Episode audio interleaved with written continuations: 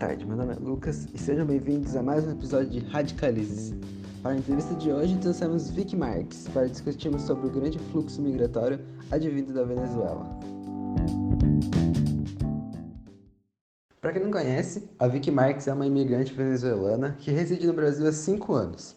Ela foi um dos poucos venezuelanos que conseguiram ter sua situação de refúgio reconhecida pelo nosso governo federal brasileiro. Ela criou um canal no YouTube que hoje tem mais de 10 mil inscritos. E nele ela conta sobre suas experiências que ela vive e já viveu aqui no Brasil. Olá, muito obrigado pelo convite. Estou muito feliz em poder aparecer e contar um pouco dessa história.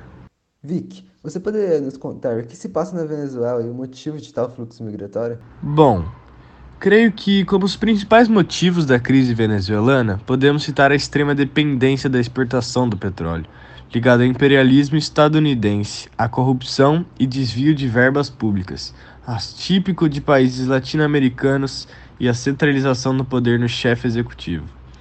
É uma longa e complexa história envolvendo golpes de Estado, forte oposição e embargos econômicos.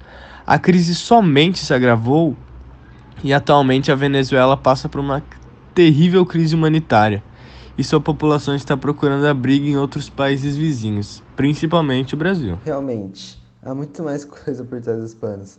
Grandes potências financiam esses golpes, guerras, limpezas étnicas em todo o globo.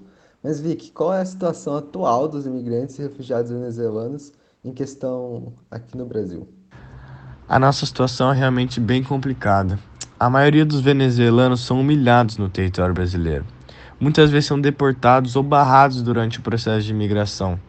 E quantas famílias que conseguem adentrar no Brasil vivem em condições desumanas e precisam passar o dia inteiro nos semáforos, ou vendendo produtos ou pedindo esmola só para conseguir sobreviver.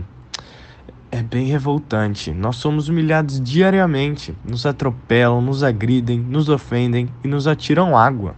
É, é extremamente revoltante ver isso acontecendo. O sistema econômico vigente na maioria dos países tem como base o sangue das minorias. Não nos livraremos do ódio tão facilmente assim.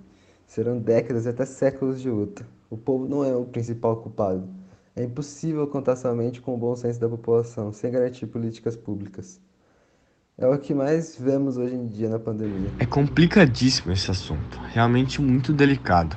Em partes, é compreensível a população se revoltar.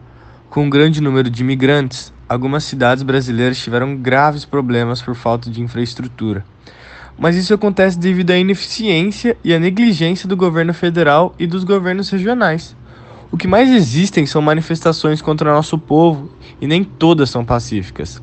Já não basta vivermos em situação de extrema miséria e marginalização, como também somos alvos de intensa xenofobia.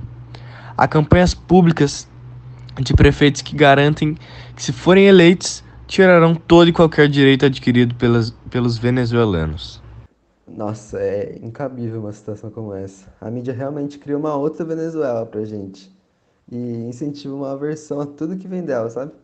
Espero que através dessa entrevista a gente possa, pelo menos, conscientizar uma parcela da população e tentar trazer mais pessoas à causa. Com toda certeza. Acho que muitas vezes nos atentamos mais a problemas econômicos do que a problemas humanitários, sabe? Muitos brasileiros esquecem que somos seres humanos assim como eles. Não estamos aqui para destruir seu território. Bem pelo contrário, precisamos de amparo e procuramos seu país por acreditarmos que seríamos bem acolhidos e teríamos, no mínimo, condições básicas, as quais foram negadas em nosso país. Concordo plenamente. Muitas vezes o dinheiro fala mais alto que qualquer coisa. E partindo desse tópico, você poderia contar um pouco mais como foi a mobilização que você promoveu em apoio ao seu povo? Conto sim, claro. A situação já passou do absurdo. Os ataques são diários e cada vez mais agressivos.